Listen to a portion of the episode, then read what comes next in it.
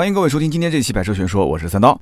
那么今天这期节目播出的时间呢，正好是端午节的假期，在此呢，祝愿各位我们的听友啊，阖家安康。今天这期节目呢，聊一聊最近我走访了一下上汽大众、广汽本田、广汽丰田三家 4S 店啊，得到的一些比较重要的信息，跟大家分享一下。那本来呢，我是想以这个全新的 Polo Plus 就这款车。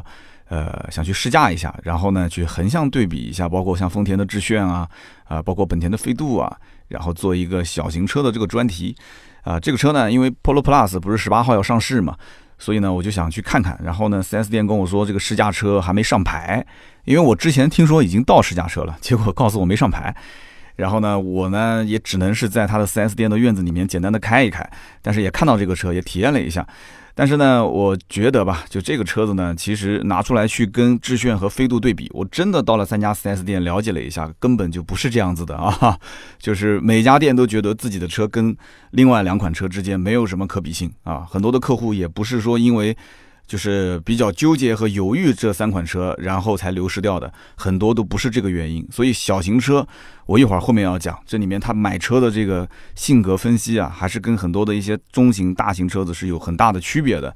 那么既然这个 Polo Plus 不能试驾，所以我就改变了一下思路，那干脆我就跟这三家销售的负责人就聊一下，就现在店里面。整个的这个车卖的是什么一个情况啊？因为现阶段不是这个国五清仓甩卖嘛，对吧？那么这三家店到底甩成了一个什么样子？那么上期节目我们因为说了这个 ATSR 就凯迪拉克的 4S 店的情况，那对吧？有一家店卖了订了五百多张订单，车子简直就是交车交的就像一个菜市场一样的。那我当时呢，首先肯定是想去这个上汽大众 4S 店先了解一下，是不是也跟菜市场一样的。啊，没那么夸张啊！这家呢，还是南京算规模比较大的一家这个上汽大众 4S 店，他们店的月销量也就在两百三到两百五十台左右。那么我去的时候呢，是放假的前一天啊，端午节放假，六月七号，我是六号去的。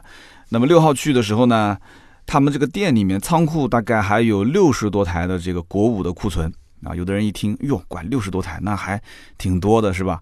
但是我要告诉大家，这六十多台车其实大部分都是一些比较难卖的车型，啊，就是高配啊，或者颜色不太好啊，或者是相对比较贵的一些车。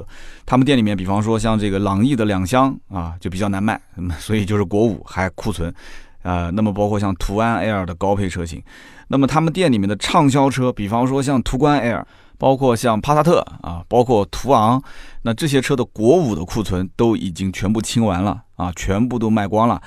所以说，呃，怎么讲呢？就是他们店里面其实压力也不算很大，就是现在剩下来这些车，反正是大众，对吧？看的人也挺多的，销售现在就力推这些国五车型。那我本来是去看这个 Polo Plus 的，那我肯定要问一下，就那老款的 Polo 现在怎么个库存，对吧？销量怎么样？卖的好不好？销售呢，就是说这个老库存呢，基本上都已经清完了，仓库里面只剩最后的两台高配版的 Polo。那么现在店里面只要有人来看 Polo，肯定就推这两台国五的车型。那虽然价格高、配置高，但是呢，这个你只要想谈，对吧？坐下来都是可以谈的，对吧？我上期节目不说了吗？只有卖不出去的价格，没有卖不出去的车。所以现阶段像这种类型的一些车啊，我觉得是可以去尝试谈一谈啊，有可能可以捡到一个漏啊，捡漏。那么七月一号之后，那这些国五的车肯定都上不了牌了，对吧？那很多 4S 店就。抱着什么样的心态呢？那就尽快把它清掉。那可能有的朋友听到这边就会想，那行啊，我明天我就去上汽大众啊，我去跟他谈，对不对？前方黑洞洞啊，撒他个天昏地暗啊，你可以去试试啊，但是别急，哈哈，为什么呢？这里面有个逻辑啊，我觉得你首先要捋清楚，什么逻辑呢？4S 店现在虽然看上去他愿意亏着处理这些冷门车，但是他一定是有底线的。对吧？什么底线呢？我们举个例子啊，比方说到了六月三十号最后一天，这仓库里面还有几台国五车型，请问如果你是老板，你怎么处理？有人想说，那我着急啊，对吧？我肯定让客户来，不管什么价格我都卖。我告诉你，不会是这样子的，不会是这样子的。它有几种方式，第一种，它可以异地调货，什么意思呢？因为现在的这个七月一号执行国五政策，并不是说强制要求全国所有的城市。那么二零二零年七月一号那个时候才有可能是全国。那么因此还有一部分城市没有执行，所以它可以采取调货的形式，它把自己仓库里面没有卖完的这些国五的车，可以调到全国其他的一些城市的经销商。特别是像一些大型的经销商集团，他们全国各地都有经销商店，是吧？所以理论上来讲是可以采取这样的一种方式调货，但是实际上呢，这种方式还是有问题的啊。一方面呢，调货你要看怎么个调法，调几台车？你说调个两三台，那成本太高了。你要是有一批车，整体用大板车去调的话，那运输成本还是可以控制的。但是怎么算的话，这都是亏钱，对吧？这都是算在他的亏钱的这个逻辑里面去的。那么另外一方面就是。谁愿意接这批货呢？是不是？就算这个城市它暂时不执行国五，但是很快也要执行了，所以他不可能去接这么一个单子，对吧？给自己添加压力，没必要啊，对不对？为什么没必要？还有一个关键点就是，卖这些车、接这些车的 4S 店，它不算自己的任务。也就是说，厂家的任务是怎么核算的呢？它是根据你进货的这家 4S 店，每台车就像身份证号码一样的，它是锁定的这家经销商。好比说，你们家经销商的代号是 SA 幺零零幺，你现在把这批货调到了这个 SA 幺零零二的这一家经销商，但是对不起，我只认这个幺零零幺，你不管在哪边卖，只要是开发票了。都是在幺零零幺这一家经销商算他的任务量，所以凭什么我幺零零二的经销商要卖这个车呢？没道理呀，对不对？每家店都被厂家的这个任务压得喘不过气。你如果总部你一定要把这个车调给我，那我可能也是不情不愿的卖。我就算卖不掉了，我最后怎么处理？你自己总部看着办。所以因此很多的店不愿意接，这是一种办法，但这个办法一定是不好的。还有一种办法是什么呢？就是本店经销商。到了六月三十一号这一天，提前开票。哎，我没卖出去不要紧啊，我找一个身份证，或者我直接挂公司的名字可以吗？我直接把票给开了，对吧？我就算我的财务已经进账了，发票我把它开出来，可以吧？这就是最常见的一种方式，提前开票。对吧？提前用公司或者个人的名义把这个车的票先开出来，但是实际上这个车并没有卖出去，它还在仓库里面，只不过发票先开。那么按照这个国家的规定呢，七月一号之前，只要你开出发票，啊，这个国五的车辆，你在七月底之前上牌都可以。所以这里面不就有一个月的缓冲期了吗？因此在七月一号到七月三十一号这个期间啊，就可以把这些提前开票的车辆想办法再处理掉。怎么处理呢？继续卖啊，对不对？也不是说到了七月一号之后就不能卖国五了，我再卖就是了。那有一些神通广大的这个 4S 店，它可以在七月这个一整个月当中啊，它能找到买家，然后他甚至可以把这个发票啊给换掉啊。比方说原来开的是张三，现在你要买车，给你换成李四，他给你换个新发票。然后再在七月份给你把这个牌给上了，但是绝大部分的 4S 店可能搞不定这个事情啊，他不能换发票，因为你换发票如果日期变更的话，你依然上不了牌，所以你不但要换发票，你日期还不能变，一定是六月三十号那一天的，所以因此不能换发票的话，那怎么办？那如果不能换发票的话，那只能是用发票上这个人的名字把这个车牌先上了，上完牌之后。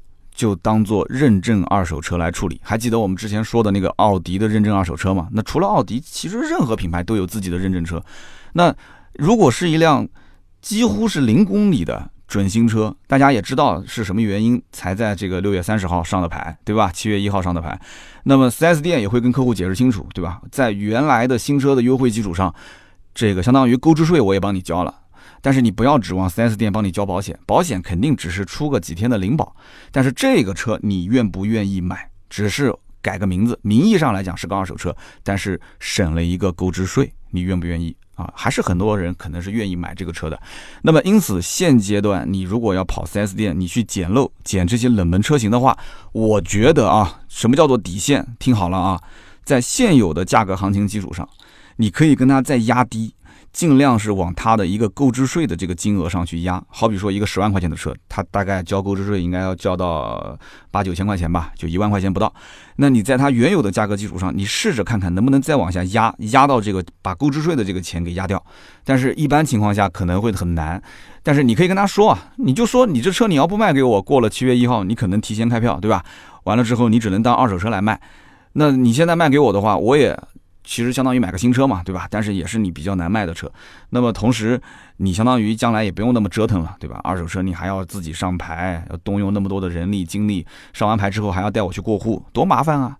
所以这段话你要说给他们的销售领导听，销售领导一听就明白了，他肯定知道你背后有啊销售体系内的同行在支招，所以对大家谈价格应该讲还是会有帮助的。那么我呢问这个上汽大众的销售，我说你这个 Polo Plus 虽然价格是到六月十八号上市，对吧？才公布，但是呢，你们有没有已经提前拿订单啊？因为很多车价格没公布，实际上它有的时候已经可以拿到一些订单了，还是有那种尝鲜的、有信仰的人，对吧？但是呢，这个销售就苦笑，他说。哎，至今反正是没有订单，对吧？这个销售这个说价格没出来，怎么会有人订车？其实我觉得吧，价格没公布订车的车很多，但是呢，大众这种车型有一个特点，就是你只要一降价，它就会有人来买；你不优惠就没人买，是不是？之前我们在说速腾的时候也是这样子的，对吧？其实这里面就说明一个问题，什么问题呢？一方面，大多数的消费者都认为大众这个品牌其实整体定价还是偏高的啊，所以你要降到。老百姓的这个心理预期，他才会出手，谁都不傻，是吧？现在这个信息那么透明，那么另外一点就是提到这个 Polo Plus 这个车啊，我当时就多问了几句，我说，即使现在没订单，那现在的这个咨询量大不大？就是问这个车的人多不多？毕竟这个车马上就要上了，对吧？但是目前来讲，反正听这个销售的意思就是，呃，反馈的信息不是很乐观，咨询量也不是很大，所以因此销售手上。蓄水的这些意向客户也不是很多，那这就很麻烦了啊！什么原因？其实也很简单，首先就是这个国五清仓的压力比较大。现阶段其实是一八款的 Polo 卖的比较好，那自动的安驾型八万九千九，这是官方售价啊，包括自动的安享型十万一千九，这算是个高配了。那么这两款是卖的最好的。那么这 Polo 的行情是两万左右的优惠啊，两万左右。那么你想，八万九千九去掉两万，相当于也就是七万块钱不到。十万一千九去掉两万的话，也就是这个八万出头一点。所以这两个车子包牌价格基本都不到十万。那这个是符合很多买小车的人他的心理预期的，就是十万块钱包牌上路啊。那么大家都可以接受。所以呢，你如果按照现在的这个 Polo Plus 的新款，即使跟老款价格没什么变化啊，按照老款的价格来卖，短期之内如果优惠啊。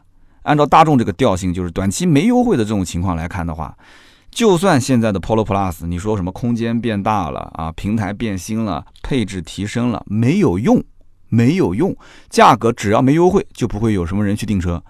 新款大多数人如果说啊，现在是原价，你让他去考虑购买，他肯定会想一个问题：那我花这么多的钱，我去买一个新款的这么小的一个车，虽然看上去比以前大，但毕竟还是个小车，对吧？他们的这个价格敏感度是非常高的，你不要说老款跟新款差两万来块钱的优惠了，就算是同城的一家店和另外一家店对比，两家店的价格优惠差那么一两千块钱，我告诉你，客户立马掉头就走，你信不信？所以这个小车型的购买的客户啊，他的这种价格敏感度很高，因此 Polo Plus 如果不优惠，客户完全可以买什么？可以买老款的朗逸，对不对？不管是空间啊，还是车的这个大小啊，看上去完全就不在一个级别。销售也不会眼睁睁的看着自己的客户因为不让价啊过来看 Polo Plus，结果不让价流失了。他不会眼睁睁看着流失的，他一定是会极力推荐这个客户去买老款朗逸。这个逻辑应该讲是非常清晰的，对吧？那么这个上汽大众呢，又是从今年的四月份开始陆陆续续切换这个国六车型，所以经销商相当于是一边在清库存，一边在上这个新国六的这个相关的库存。所以上汽大众就目前来讲的话，压力主要就是在清理这些啊比较冷门的国五的这些库存车，然后还有一些就是长期滞销的，比方说像这个 PHEV 插电式混合动力车型，那就很难卖。不过呢，我个人啊有一点隐隐约约的感觉，就是说现阶段啊这些客户啊，感觉好像啊这个咨询量很大，这个踊跃购买是吧？但这不一定是好事，为什么呢？这是在透支未来的七八月份，甚至是下半年的这些潜在客户，完全是透支客户。所以如果不出意外的话，我个人分析啊，不仅仅是上汽大众啊，包括其他的任何品牌，七月八月全国各地可能会出现这个客流荒。啊，就是展厅的客流量会急剧下降，那么很多一些耐不住寂寞的经销商，就算他的仓库里面有国六的车型，现在没人来问了，对吧？进店的流量非常非常小，所以可能有人耐不住寂寞，就会开始什么，开始甩卖手上的国六车型，这就是一个恶性循环。所以我个人推理啊，我个人推断，七八月份啊，大家如果想买车的话，不用着急，你可以关注一下我的这个推断有没有可能会出现啊。就是持币观望一下，不要急着说，哎呀，好像国六的车就已经切换完成了，对吧？价格可能后期就横盘了，横盘不现实，我个人觉得是不现实的，还是会降啊，你听我一句劝，你可以看一看，你可以到九月份看一看这个行情，十月份之后就不要再买车了。基本上十一、十二月份，经销商不会说大规模的甩卖，但是今年可能比较特殊啊。今年如果仓库里面国六的车七八九三个月没卖出去的话，年底甩的可能性也不是没有。但是按照这往年的这个可能性来讲的话，就到了十一月份，如果任务冲不完成，冲不上去了，我就不冲了啊。很多 4S 店都是这样，所以七八九这几个月大家可以观望一下。那么就是刚刚讲的上汽大众，后来呢，我又跑到这个广汽丰田 4S 店啊，因为原来我是想做这个横向对比嘛，所以我规划就是上汽大众 Polo 对吧？Polo Plus，广汽丰田就是看致炫嘛。广汽丰田的 4S 店当时进去之后呢，又是一番景象。这个销售呢，这个心态比较轻松啊，笑眯眯的跟我讲，咱们店里面全部都是国六车型啊。我们早在今年三月份，仓库就已经全部切换完成了，都是国六。那么更夸张的是什么？更夸张的就是广汽丰田这家经销商也算是国内比较大的一个经销商了。这家店里面每个月大概订单能有两百五十张左右，交车大概能交到大概一百八十台左右。但是他们仓库里面啊，听好了，他们仓库里面没有订单的库存量不到二十台。什么叫没有订单的库存？这一听就理解了嘛。他仓库里面可能有那么一百多台车、两百台车，但是这里面一百多、两百台车全部都是订过的。可能有的在贷款，有的是刚进库，刚刚做 PDR 检测出，刚刚出来，这些都是等着客户每天过来提车的。所以，他仓库里面二十台不到的库存是什么车呢？就是没有订单库存啊，十来台是 CHR，四五台是致炫和智享，一两台是雷凌的 PHEV，也是比较难卖的那个插混的雷凌。像什么凯美瑞啊、汉兰达啊这些车都没有，都没有这个无订单的库存，都是要订车。你只要去谈这个车，都是订。而且更夸张的是什么？更夸张就是汉兰达就不用说了，汉兰达是在原价基础上还要再买一万多块钱的装潢，你不买装潢不卖。那么凯美瑞呢？凯美瑞是南京这边行情不太好，都是原价销售，但是呢他会送装潢给你，然后送保养给你啊，送油卡啊，所以他就是反正就是不让价，但是我送东西。那么因此有人会问了，说那你刚刚讲了半天雷凌呢？雷凌你没说，老雷凌现在清库都清完了。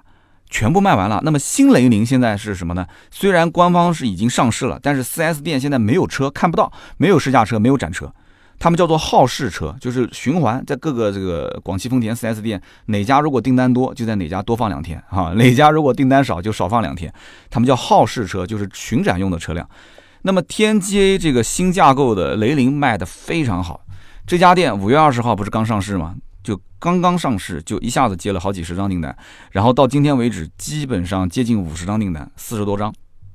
广汽的这个玩法也很简单，非常有意思。五月二十号，这个新雷凌上市，它先放了一个政策，什么政策呢？就是一千定金抵五千的这个车款，这个方案当时一下子就带了很多的客户，因为大家觉得这个车可能没有优惠，哎，结果它一千抵五千，相当于是什么？优惠了四千块钱，很多人就直接就定了，因为以前老的雷凌也没有优惠多少，老雷凌比老卡罗拉优惠幅度大一些，但是也就一万多块钱吧，两万不到。老卡罗拉其实到今天为止，到现在卖就是不是 TNGA 架构的，也就优惠个一万多块钱。对吧？所以之后没几天，政策又调整了，啊，两千块钱的定金抵五千块钱的车款，哎，相当于是优惠还少了一千块钱。所以我不讲嘛，丰田卖车就是比较硬气啊。那么销售说这个调整其实也可以理解，为什么呢？因为它前期的这个排产产量不是特别大，他这个订单啊，四五十张订单，现在陆陆续续还在订车啊。他说可能后面一两个月都消化不完啊，就要消化时间比较长，而且。这个里面啊，燃油版的车这个月开始陆陆续续可以交付，但是混动版啊，也就是这个双擎版的这个雷凌啊，要到可能七八月份才能交，六月份是一台都交不了。哎，我就问他说，为什么六月份一台都交不了呢？他说，他就给我看手机啊，他说，你看这个内部的文件啊，广东地区由于雷凌的上牌量猛增，因此优先供货给广东地区，就是雷凌的混动现在基本上都是在广东出不去了。因为大家都知道，本身这个 就是广州产的嘛，雷凌，对吧？所以优先给本地人啊，广东地区。为什么呢？其实我觉得也很简单，因为广东人民啊，就是这一代的人民都是对日系车特别热情。全国来讲的话，也是广州人民应该讲，广东广州这一代都是对日系车特别热情。全国没哪个城市可以比的，所以他就优先供货供广州、广东这一带。所以因此这个情况不仅仅是江苏，可能其他的省份也会有。所以呢，因此你近期如果想要订 TNGA 的新款的雷凌混动版车型的话，六月份不要指望提车了啊，除非是广东当地的人，其他省份基本都是七月份，可能甚至还要再晚一些才能提车。那么就这么个情况。那么这一家呢，广汽丰田 4S 店，我刚刚不说嘛，一个月能大概交付一百八十多台车，对吧？如果按照车型来分的话，八十多台是凯美瑞啊，啊，将近接近一半啊，八十多台是凯美瑞，三十多台是这个汉兰达，那么三十多台是老雷凌，之前不是清库嘛，因为新雷凌还没交付，然后致炫、致享能占二十台，CHR 能占二十台。那大概是这么个比例。那照这么来看的话啊，我觉得 CHR 真的卖的不咋地。为什么这么说呢？你看啊，凯美瑞它其实是有多少台卖多少台。我刚刚说了，仓库里面的车都是有订单的。汉兰达也是一样的，有多少台卖多少台。那三十多台交付。而这个雷凌呢，是因为清库，所以也都是等于把仓库的车都卖完了。现在仓库里面就没有雷凌了。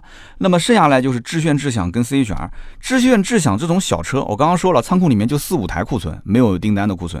一个月卖个二十来台车也算可以了，但是 CHR 卖的跟致炫、智享一样，这个有点让我觉得挺意外的。因为这个车毕竟现阶段广告打的也挺多，也算是新款车型，对吧？我觉得这个车竞争力也不算差。我不知道为什么会卖的就是不是很好，仓库里面十多台的库存也能看得出这个车实际情况也不太不太容乐观啊。因为它的广告应该讲还是比较多的。你想想看，这个致炫跟智享。这个算是爹不疼娘不爱的车型，常年没什么广告投放，它一个月还能卖个二十来台车，而且仓库里面也就四五台，对吧？CHR 仓库里面还有十多台，所以不是什么好现象。那么我本来呢是想做一个这个小车的调研，所以关于这个致炫、致享，我就多问了几句啊。这个店里面的致炫肯定是卖的比致享好啊，那但是这个一汽丰田肯定跟它是相反的，一汽丰田是三厢版的威驰卖的比两厢版的威驰 FS 要好。那么这一家广汽丰田的致炫一个月卖了十五台。那么智享卖了五台，就上个月不是二十台车嘛，大概就这么个比例。那么这个也很好理解，因为本身大家其实对于这个 Yaris，就是这个雅力士啊，对这个车它的理解就是两厢车，它对于威驰的理解就是三厢车。我们家有辆威驰嘛，长得特别丑，反正我觉得威驰一直长得都很丑，但是致炫两厢我还是蛮喜欢的，我觉得长得就是造型各方面看啊啊比较符合，反正就是我的审美啊。那么，因此很多人可能跟我的想法也一样，就是像三厢版的智享和两厢版的威驰 FS 就不是很纯正啊，都是属于衍生出来的车型，卖的不好也很正常。而这种小型车，它的行情也是长期稳定，基本也就是优惠个一万出头。那么智享卖的不是很好，所以它比致炫的优惠可能还要多个两三千块钱。那么这个前段时间，因为国家不是这个增值税的税率调整嘛，所以响应号召。官方还调整过一次，就是官降了两千块钱。那么官降两千之后，丰田就把这个终端优惠又往回收了一点。所以还是那句话，丰田卖车就是硬气，是不是？那么按道理来讲呢，丰田卖车这么硬气，那销售顾问的收益应该讲是不错的，对吧？但是实际上这又是另外一回事了。所以接下来我说的这一件事情，我相信大家在任何平台，不管是视频、图文平台，你都听不到啊，你都看不到。是什么样的一个信息呢？就是关于销售顾问卖一台车的提成啊，大家也很关心，是吧？其实不仅仅是在店里面卖一辆车，4S 店会发提成，在广汽丰田的 4S 店卖一台车啊，不是所有车啊，就是部分车型，厂家还会给销售顾问发一份提成。你没有听错啊，厂家会直接把提成发到销售顾问的手上。这种事情呢，我原来也遇到过。原来我在奥迪的时候，厂家也会针对某些特定的车型啊，比方说像什么进口车 A 五啊、A 八啊、Q 七啊，就是只要销售顾问卖出去一台，厂家就会往销售顾问的这个银行卡上打一部分的提成啊。那么有人会觉得说，那很爽哎，等于是拿了两份工资嘛，两份提成嘛。但是我要告诉你，厂家打钱打到销售顾问的这一张银行卡，是由 4S 店的财务统一办理的。啊，你只要出示个身份证就可以了，也就是说这笔钱是经销商统一收归，啊，统一核算之后再发到销售顾问的手上，大家就懂了是吧？这到底能发多少，那还得两说。那么销售顾问也不傻，对吧？我当时跟那个展厅的销售负责人我也在聊，我说你这敢去扣销售顾问厂家发的钱吗？厂家发的钱，你要是扣他的这个提成。士气肯定是会被打压，大受打击。因为销售顾问觉得这就是进我口袋的钱，你没有理由去扣我，对吧？又不是你发的，这是厂家发的，又不是你的 4S 店的成本。所以，因此，经销商呢也不傻啊，他也不敢去打压销售的这个积极性，他就不会去扣，不会去动厂家发给销售顾问的这一部分提成。但是呢，关于经销商自己发的提成，那这个就两说了啊。这个跟大家去算一算，比方说这个凯美瑞，凯美瑞呢，厂家是现阶段啊，就不是说一直就现阶段，相当于促销期，就就跟大家是买车一样的，厂家可能这段时间多送两次保养，有就有，没有就没有。厂家在现阶段给销售顾问是一台车能给到八百块钱的提成。那么雷凌呢？一台车厂家会给五百块钱提成。那有人会觉得说，哎，那还不错哎，对吧？这一台车，这厂家能给这么多。除此之外，经销商还会再给。经销商的话，凯美瑞会再额外给两百块钱提成，雷凌的话再给五百块钱提成。所以两百加八百，五百加五百，按道理讲不算低了，相当于是卖一台凯美瑞就能拿到一千块钱，卖一台雷凌也可以拿一千。但是实际上呢，它不能这么算。为什么不能这么算呢？因为一个月如果说一个销售顾问卖了十台车，他不可能只有凯美瑞，只有雷凌，对吧？他肯定还有其他的车，他还有包括像什么汉兰达啊，汉兰达这个车肯定提成很少的，对吧？厂家也不用你促销。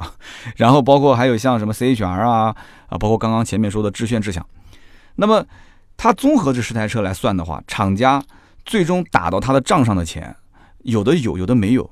有的车它不奖励嘛，对吧？那奖励的这些车，我们就算夯不啷当加在一起，好比说是七千块钱，这是厂家发的，这个是不能动的，对吧？好，那经销商再补多少钱呢？经销商的提成可能好比说是三千块钱，那这个销售顾问这个月应该是可以拿一万块钱，对不对？但其实并不是的，销售顾问实际上拿到手可能也就是八千出头一点啊，甚至可能就七千多块钱。有人说不对啊，那经销商发的这三千块钱都不给吗？你刚刚说厂家的钱是不可以动的，对吧？我告诉你。真的有可能是把你这三千块钱扣的是光花花，那怎么扣呢？你扣也得有理由扣啊，是不是？我告诉你很简单，因为销售部的这个 KPI 的指标实在是太多了。我举个例子，首先，比方说像贷款，贷款它有个渗透率的标准，也就是说，十个人过来买车，那 4S 店说我必须要求你至少六个人做贷款，十个人买车，六个人做贷款，你要想这个里面像买小车的这种客户，比方说像致炫、智享。很多人他就是准备了十万块钱，他没有十万块钱，他不去看车啊。他准备了十万块钱，他就没想过贷款，就一共就七八万块钱的车，我干嘛还要贷款？那贷款的话还要再交手续费，对不对？还要再交这个贷款的利息，所以怎么算都不划得来。贷款就是说你要贷的多，你交一些什么手续费啊、利息，那还能划得来？这就几万块钱，你再交这个就没意义了嘛。所以很多人又嫌烦，所以他就不愿意去贷款。那么。你不愿意贷款的话，你想销售顾问卖一台致炫、智享提成两百块钱，如果你不贷款，他贷款任务没完成，他反过来被扣五百块钱，你告诉我他是卖还是不卖呢？所以有的时候你看你去买这种小车，或者说你不管买什么车，你说不贷款，销售顾问就感觉不情不愿，什么原因？因为他要被扣钱啊，他是算总盘子的这个提成，对吧？无利不起早嘛，所以卖出去一台车，他反而被扣钱，他肯定不卖。那么除此之外呢，精品车也是有考核的。什么叫精品车考核？举个例子，比方说它的任务是十台车，好，你销量任务虽然是完成了，但是不是说你的精品任务就一定能完成？十台车它是按照平均一台车，好比说五千块钱的，就是精品任务，也就是你要推销客户买五千块钱装潢。那么总体来讲，你的这个任务指标就是五万块钱，对吧？十台车嘛。但是你五万块钱能完成吗？这个店里面除了汉兰达是强制要求买装潢的，其他的车基本上都是送装潢。刚刚我们前面说了，凯美瑞肯定送装潢的，对吧？那什么 CHR 这么难卖，想都不用想，价格谈不妥，那肯定就是送装潢嘛。那你说致炫、致享，你还指望说能能卖装潢出去吗？这车子本身就很便宜，是吧？所以，因此很多的这个销售顾问他完不成这个五万块钱的装潢的任务、精品任务，所以因此他肯定也要被扣钱。除此之外，还有很多，包括什么本地上牌的任务，包括保险的任务，甚至包括啊，有些 4S 店还对于续保啊，包括卖售后的保养啊这些，他都有任务要求。所以这些任务要求完不成就扣三百，完不成就扣五百，七扣八扣。你说 4S 店虽然算下来你还有个两三千块钱的提成，但是都被扣光了。对吧？连底薪都被扣光了，所以你就不要指望了。那也就能拿厂家的那一点点的啊，厂家的这个所谓的奖励啊，来作为你自己的收入。其实以前并不是这样的，以前厂家的奖励并不多，所以 4S 店的提成比例就拉的稍微高一些。但是现在厂家既然啊给这么高的提成，那 4S 店就把它的提成降低一些，所以销售顾问的日子并不是那么好过。那么最近呢，好像有一些这个高校啊，也是快要毕业了。我看到越来越多的人在问我说：“三刀，我马上学校毕业了，我想问我能不能去 4S 店卖车？我听了你很多年的节目，我觉得卖车是个挺有意思的事情。我把这一段，特别是我可以说就是专门讲给这些即将毕业、即将想要做销售的这些人听。那我也不是光泼冷水啊，我也要告诉大家，这个 4S 店里面放了两台致炫和智享展车那，各放了一台。这两台车子呢，已经改装了真皮，包括大屏，包括轮毂，而且他说这个贴膜也必须是要一起买，那相当于就是两台精品车。这两台车的装潢都是加了一万一千块钱。那么这种精品车，你一旦要卖出去的话，你的一个月的装潢任务不就减掉了一万一嘛？是不是？那么这种车子现金的优惠力度也可以很大，而且这个虽然报价报一万一，它的装潢也可以打折，是吧？但是不管怎么说，这种车子总价肯定是相对来讲高了嘛，所以很多客户是不愿意买的。所以这就看销售顾问卖车的实力了，对不对？这种小车，用我采访的这个销售顾问讲，带着精品来卖，真的是非常非常难。这就看个人的水准了，对吧？那来的客户都要买裸车，都要送装潢。对吧？那我最后就问他，我说：“那你们店里面难道就没有那种可以把所有的 KPI 指标全部搞定，拿到这个满额提成的人？难道就每个月没有吗？”销售说：“有啊，我们店里面有啊，而且不止一个。我们店里面有两个大神啊，每个月几乎都能完成这个所有的 KPI。然后我就算了一下他的这个满额的提成，还是相当不错的啊。因为这个太私密了，我就不说了。反正我觉得相当不错。如果我要哪一天……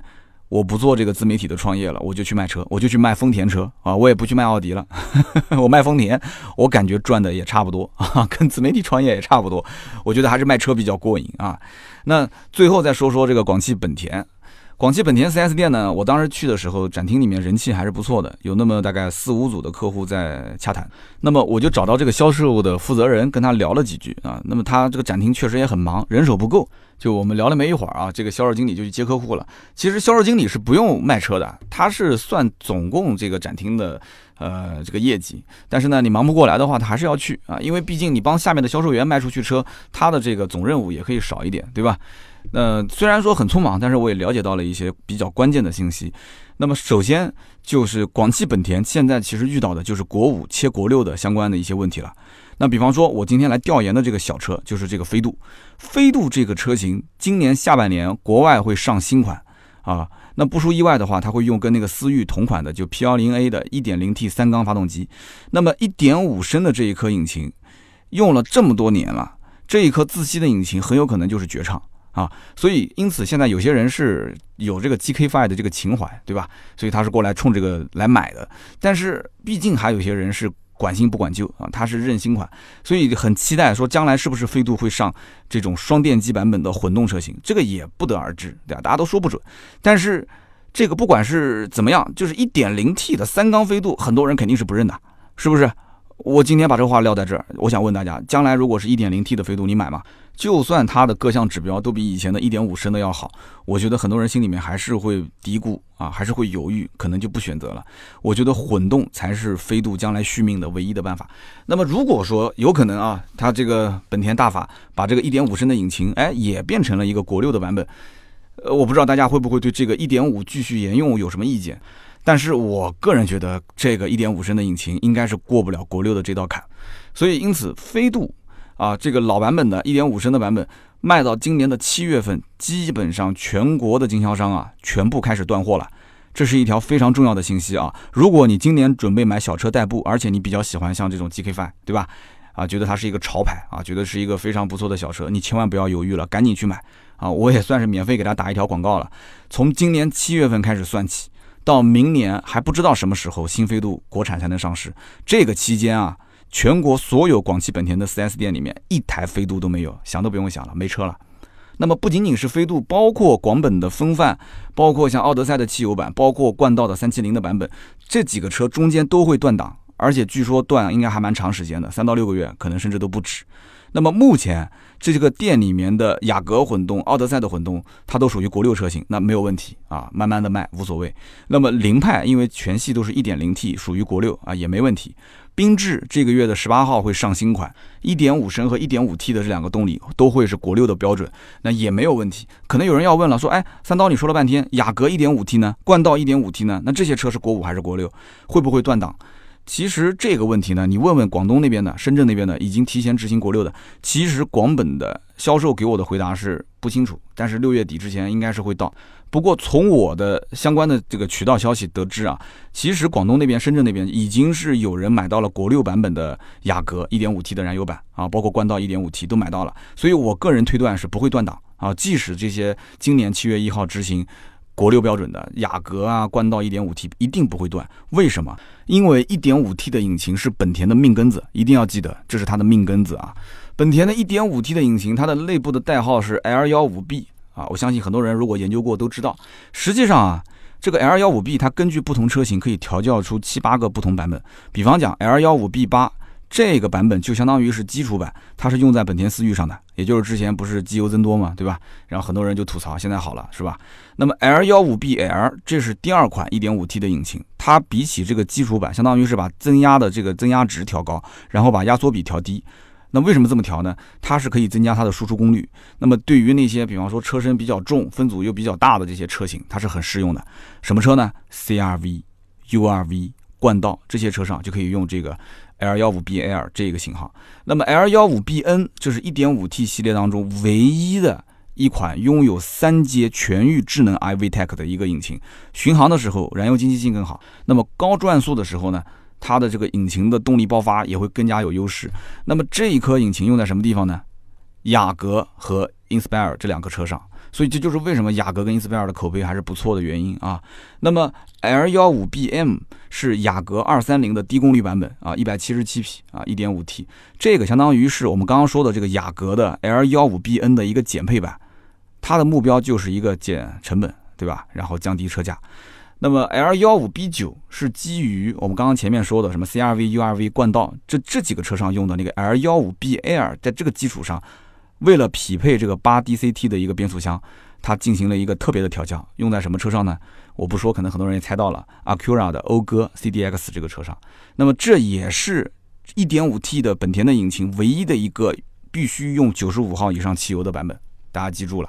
那么 L15BF 啊，这颗引擎是用在捷德210 Turbo 这个车上的啊，这个引擎也是一点五 T 最弱的一个版本的引擎啊。那么马上缤智 XRV 不是都要上新款了吗？那么这个版本搭载的是 L15BP 啊，又是一个新的型号 BP，它的尾标会用这个220，那220就是思域的这个尾标嘛，也是220，对吧？那基本上它就算是 1.5T 的一个基础版。所以你看，你说这个 1.5T 是不是本田的命根子？我就问你是不是？前前后后调了七八个版本出来，所以它怎么可能让这个引擎不符合国六标准呢？这不可能的事情，不现实啊！所以绝对不会断档。那我去的这一家广本的 4S 店，一个月的销量大概在一百四十台左右。那我看到他那个墙上拉了一个横幅，说这个年终啊冲三百二十单啊，争取三百六十单啊，拉了一个大横幅在那个展厅里面。那我就问他，我说那你们最近一个月大概销量是多少台？他说我们最近一个月大概在一百四十多台车吧。那么一百四十多台车当中，其中雅阁就占了五十多台，几乎是一半啊。飞度占了三十多台。啊，飞度算是清仓了，对吧？那么这两款车就占了一大半的销量啊！我就问这个销售主管，我说：“那飞度马上这个大半年没车可卖，那对你这个销量就影响很大，你怎么办？”他就摇摇头，就苦笑，他说：“这个也没办法，对吧？那想办法卖其他的车呗。”在销售的眼里来看，本田的客户大多数都是有品牌信仰啊。我跟他今天因为重点聊的是飞度这个车嘛，销售直接就跟我这么说，他说呢，我从今天开始帮你算起啊，我一共从厂家能进货到我仓库里所有的车加在一起不到二十台，我也就这二十台飞度可以卖，卖完就没了。而这个飞度的销量基本上就是厂家的产能，厂家一个月能产多少台车就卖多少台车。他说飞度基本上月月都是一万多台，对吧？一万三、一万五。那按照全国五百多家经销商来算的话，那基本上平均一家店不就是卖个三十来台车嘛，对不对？就来多少台卖多少台。那我当时就看到他们那个飞度的车顶上挂了一个牌子，写着优惠五千元。我说，那你这个车子既然是供小于求，有多少卖多少，你为什么还要优惠五千块钱呢？那销售当时就说了，他说，怎么可能一点优惠不给呢？你想一想，对吧？你你真的是当隔壁的这个 Polo 和致炫都是假的？啊来买飞度的人，虽然很多人他就把它当成一个潮牌来买啊，因为它本身叫潮跑，对吧？所以就像什么呢？就像有很多人去买一个 A 阶。他买 AJ 的话，他并不是真的穿那个篮球鞋去打篮球，他只是把它当成一个潮品，是吧？穿在脚上，然后那个吊牌又不能剪啊，如果一旦剪就不值钱了，是不是？所以这个怎么可能穿去打篮球呢？你说是不是？所以买飞度的人，很多人是抱着这样的一种心态。所以他说他最烦的就是看网上那些车评，拿什么飞度跟 Polo 进行对比啊，就没有任何意义。来看飞度的人就是来买飞度的，不在这一家买，就在另外一家广本的 4S 店里买。他说基本上很少说拿这个车去跟。什么 Polo 啊，甚至包括致炫这些车去对比的，很少很少。那么以上呢，就是今天节目的所有的内容。那应该说说的也比较多了，三家店啊，逛完之后，我把我的一些感触跟大家进行一个分享。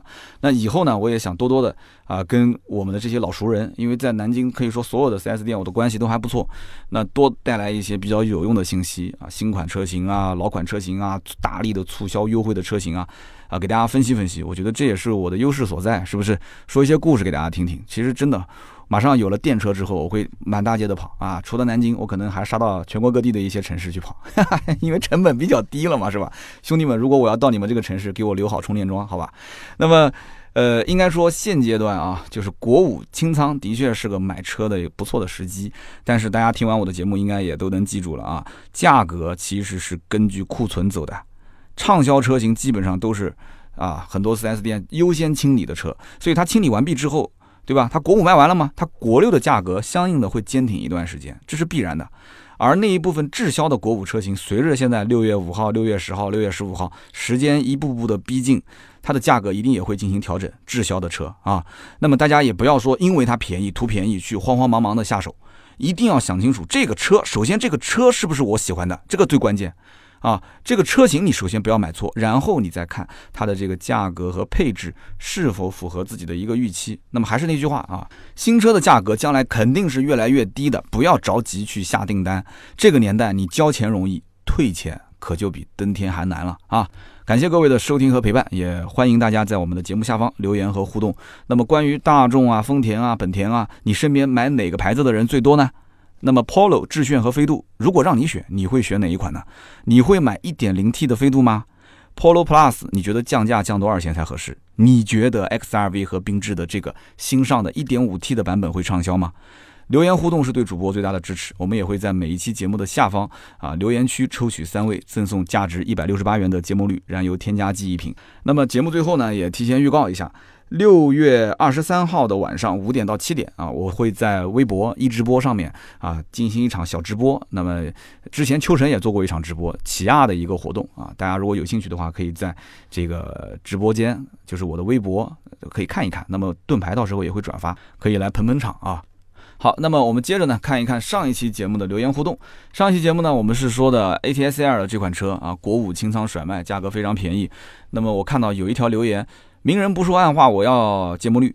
这个哥们儿叫 Smile，Smile，我就不知道为什么他的点赞一下能窜到八十多个赞啊！喜马拉雅的这个赞其实也挺不容易的，因为每一个账号都要用手机号注册。我不知道他是因为这个群里面的兄弟们跟他关系比较好，帮他赞了一下，还是说拉了很多自己的亲戚朋友过来赞。那么怎么说呢？这个很难得能看到这么多个赞，所以虽然是一个很简单的留言，我还是送给你了啊，Smile。那么下一条留言呢，叫做像风一样自由，他说。三刀啊，你说的这个优惠力度啊，大多是局限在一些一线城市啊，而且这些城市呢会限制在本地上牌。那我这种在三四线城市的人，呃，我觉得真的很难拿到这样的优惠。我想问一下三刀，那我可以找你去到这些一线城市去买吗？他说我在东北这边，那么一直听说南方的城市的价格都很好，但是呢水又比较深，我自己又不敢一个人去买。我以前还到南京住过几年，所以我对你反正也比较信任。我想问问，那你要知道。这位兄弟啊，买买车这个业务其实就是解决这个问题，因为只要全国各地的价格是有价差，那总归是会有一些人他是可以搞定全国各地的这种啊异地提车，对吧？然后货源进行一个调配，那这个不就是我现在的买买车所要做的事情吗？那么这件事情到目前啊，我们已经试水，应该算下来有四年多了。这四年多当中，也遇到了很多的一些困难，也遇到了很多的一些问题。那么中间也是进行优化和解决。那么到今天为止，也有人讲说啊，买买车好像效率不是特别高，对吧？一到非上班时间，一到节假日啊，这个盾牌那边或者是销售顾问那边，好像就这个信息回的会慢一些，通过的时间会晚一些。我始终还是抱着这样一个心态啊。首先，这个业务呢，我会不停的去优化它，但是优化它的根本是我要投入大量的成本，我要增加人手。比方说盾牌，现在比方说好两个，那我后面我增加到四个，那回复效率会非常高。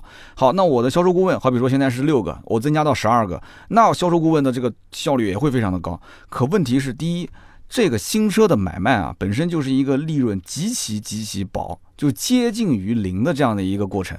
大家也不要不相信，你可以问问旁边你要认识做经销商的朋友，你问他，那我的价格又是以在大家询问的基础上再低一些，甚至还是异地购车，甚至提的还是裸车，在这种基础上能搞定已经是。已经是高难度的这个动作了啊，能帮大家搞定已经是高难度了。那么即使有偶尔有一些人讲说，哎，三刀你好像买买车的价格也不是想象中的那么那么低嘛。那我想告诉你，不用问我是不是全国最低，你只要知道是不是比你问的低就可以了。这是我觉得最关键的一件事情。那么剩下来就是信任。所以买买车这件事情我会一直做下去，但我做的初衷不是靠它什么发家致富，而是用它来。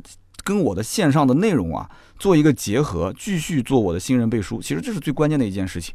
再换句话讲，我说的可能有点这个高大上了，这是一件有意义的事情，对吧？在现在整个的新车销售这个价格整个都不透明的时候，哎，有这么一个主持人，有这么一个三刀，我现在提供的是免费的咨询服务，你不找我买，我也没强迫啊。你不找我买，提供价格咨询也是免费的，对不对？你要如果买买车那边你觉得麻烦，那你通过就算是付费分达，也就是十块钱一条。对不对？你到现在为止能坚持做这个付费问答的有几个人？我看到好多同行都不做了，对吧？以前从十调到三十，调到六十，甚至调到一百、两百都有。那我这么多年一直就十块钱，三四年前就十块钱，到今天还是十块钱。为什么？我就不冲这个挣钱，但是就是因为有这么十块钱，就是个门槛。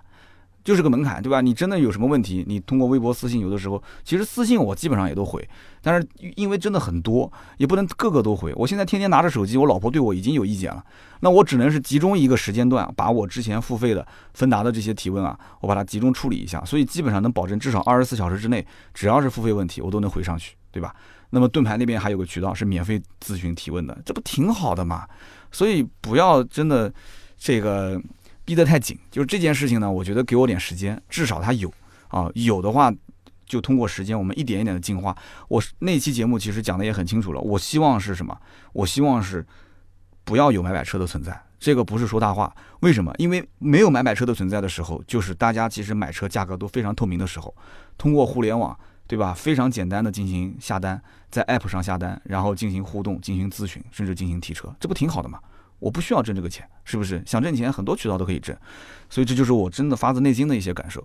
那么，下面一位听友啊，叫做除尘无所幺三三七，他是这么说的：他说听到三刀说要买威马汽车，所以我就看了一下威马。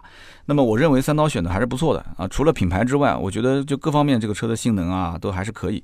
那么作为一个听众，也作为一个电动车的车主，我想提醒一下三刀。你啊，尽量购买这个续航最长的版本。虽然说够用就好，但是电动车的电池应该是这样的。它如果说续航四百六十公里的话，你要想长寿命的这个使用，那你就应该是充分激活电池以后啊，就你平时就充到百分之八十就可以了。也就是说，你平时就当做一个三百七十公里续航的车来开，而实际也不一定能开到三百七。那么你平时如果按照百分之五十到百分之六十浅充浅放的话，那你充一次电也就能跑个一两百公里。所以啊，你是一个金牛刀，你喜欢精打细算，你又想舒服又想少充电的话，最好选择长续航。那我想告诉你，我车已经定了啊！我定的不是最多的那个五百续航的，我定的是四百。呃，我也知道浅充浅放的这个原则，但是我想，我想告诉你就基本上很难啊！为什么很难？这个你下面后来又留了一段言，我把这段读完之后，我再告诉你为什么很难。然后他后来又留了一段言，他说，呃，其实电动车呢，首先你要有独立的停车位。装上自己的充电桩，那么在满足这个条件之后，其实你之后就真的不想开汽油车了啊！他本身自己也是个电动车主。第二一点就是电动车的保养和充电，这个要适宜的温度那是最好。如果有自己的车库、地下停车场，其实可以大大的增加电池和整个车辆的使用寿命。在最冷的时候和最热的时候，其实用起来还是不太爽的。那么第三点。三刀，你们家既然有一辆油车，对吧？你还有一辆这个电车，有一辆轿车，有一辆 SUV，这种大小的搭配，那么油电搭配，对吧？我觉得真的是很理想的一个选择。但是呢，我本来以为三刀你会考虑像比亚迪的唐 EV 这种车，那么可能是因为你没看上这个牌子，是吧？我估计啊，这个听友自己开的应该是唐，我猜你应该是唐。然后他说，呃，开电动汽车其实你需要一个比较良好的驾驶习惯。电动车开着是挺爽的，但是用着也很娇气啊。比方说你要如果驾驶不好的话，追尾的风险也很大，因为它提速特别快。那么另外一个呢，就是开电动车的时候，你一定要去体验它、体会它，你要有比较丰富的经验，要有耐心啊，你才能去完美的去增加它的续航里程，可能有一个比较好的体验。好，那么以上就是他的留言，我来说一下我的看法啊。其实呢，就是我订了这个车之后啊，因为是四百的续航，我已经是看了很多的车主的这些相关的这个文章，然后也和很多的一些真车主啊在群里面进行了交流。而且很多车主，因为他特别喜欢分享嘛，就电动车主就喜欢分享。这个车我买的是四百续航，真正跑高速，如果说压着一百二十公里的这个时速来开的话，也就能跑到两百八，两百八可能都跑不到，因为你基本上跑到个两百，你看到底下已经开始还剩个五六十、七八十的续航里程，你就不敢开了。所以也就是两百的续航。所以这车以后我要跑长途，我肯定是规划路线。我肯定是先跑个一百五到两百之间，然后我就会设定一个充电点，然后我找这个充电站进去之后，直接给它充个十来分钟，十来分钟基本上就能充到差不多，呃，再增加一百左右的续航，那么不就又两百多了嘛，对吧？两百多继续开，开完之后，然后剩下来如果又变成了一个八十多啊，或者说是一百，我找充电站再给它充呗，对吧？而且整个的没有人会说一直在开，一直在开，就是你当天天能开多少，等你最终停下来的时候，你一定是找个充电站，就让它。直接充到满为止啊！当然了，快充肯定不会充满，对吧？快充给它充到个百分之八十就够用了，我只要能保证返程就可以了。所以这个时候我将来真的会经常跑长途啊！我以后会到可能全国各地见见我们的一些听友啊！现在你要让我开车，我肯定是一百个不愿意啊！那坐高铁的话又很麻烦，又要固定的时间，然后要高铁站提前去，要等，然后要下车出站，烦死了。还是开车方便，所以以后我有很多的设想。有了这个车，其实也就是个工具啊，以后可能会。呃，甚至会产出一些内容啊，跟大家经常见见面啊什么的，我觉得是挺好的。那么至于说冬天和夏天、春天跟秋天，这个呢，确实对它的这个续航里程数会有比较大的影响，特别是冬天啊，我也了解过，冬天基本上出门之前你就要算了啊，就是它的整个的续航里程，比方说你充满四百，你实际开了个三十公里，但是它掉电，就是续航掉可能会掉到五十。你只开了三十，它可能掉到五十，这个很正常。那这个我只要看一下老车主给我的一些提醒，按照一比两点八还是一比两点九，按照这样来测算，我大概也能知道我这个真正充满电，冬天去开也能开多少。跑高速的话，那就更费电了，对吧？那么这个情况下，我可能就不可能跑到一百五到两百。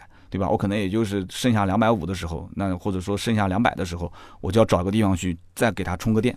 所以我个人觉得啊，就可能麻烦一些而已。但是用它来这个城市代步，这个只是。可能理论上来讲，电车最适合的一种驾驶方式。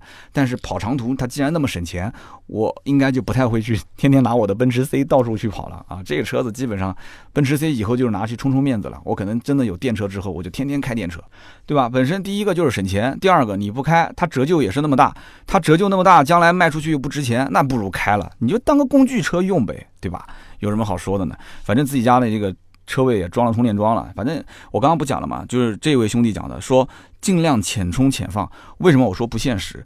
因为我基本上晚上七八点、八九点到家，到家之后车子一停好，我肯定直接就把插头插上去充电了。然后我第二天早上一早起来，怎么着也充了十二三个小时了，对不对？这肯定是充满为止啊，百分之百的事情啊。那充满为止的情况下，我怎么让它中间断掉呢？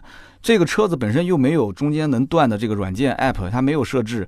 那你可能会说，你可以装个时控啊，很麻烦的。我当时看过那个时控，就是时控装置没有用，那个东西你只能是控制充几个小时断电，对吧？或者是几点钟到几点钟之间充电。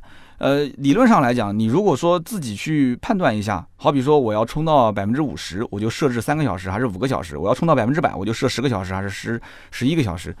好麻烦啊！我不讲嘛，任何一件事情只要多一个操作，你就一定是放弃的可能性要增加，可能百分之五十、百分之六十。那我是没装那个时控，我觉得就充满为止，就这么充吧。而且每一家这个这个电池厂商，它这个电池包电芯它都会锁一部分的电。如果我有条件的话，我可能会好比说我白天充，我就不把它充满，我就可能充个百分之六十、百分之七十。但是如果是我晚上充，我一定是隔夜充一晚上充满为止。我觉得不用想太多这个事情啊，你就是天天开，天天开，它电池损耗又能损多少呢？这个车子马上后面都五 G 了，对不对？这车又没有什么五 G 的设置，我不可能说把它当成一个是开个十年八年的车，这车我估计开个三四年吧，三四年我估计可能说的都长了，反正就尽量开吧，开到将来等有新款的时候，有吸引我的更新的这种配置啊，更新款的车型，到时候再换呗，这个车到时候就给它低价处理了嘛，所以尽量用啊，不要多想，你天天省着省着用，省到最后给谁用啊？省到最后你其实就是把一个极好的车况贬值卖给了下一个人，你还不如自己就这样敞开来用呢，是不是？就反正就是我的一些理论，这个电车我拿回来，我肯定要物尽其用的。好的，那么以上呢就是今天这期节目的所有的内容，感谢大家的收听和陪伴。如果呢大家有新车、二手车的咨询，不要忘了买买车加我们的微信四六四幺五二五四。那么在此呢也祝各位啊端午节啊阖家安康。另外做一个小广告。很快，秋刀鱼的节目就要上线了。第一期节目就是加这个电乐的版本，已经全部完成了。那么，这是一档啊，以女性视角来看待车圈的一个偏生活娱乐类的汽车节目啊，也比较轻松，比较好玩。希望大家到时候多多支持。上线之前呢，我们会在微博、微信和朋友圈会进行一个宣传，希望大家能够准时收听。好的，那么今天这期节目就到这里，我们下周三接着聊，拜拜。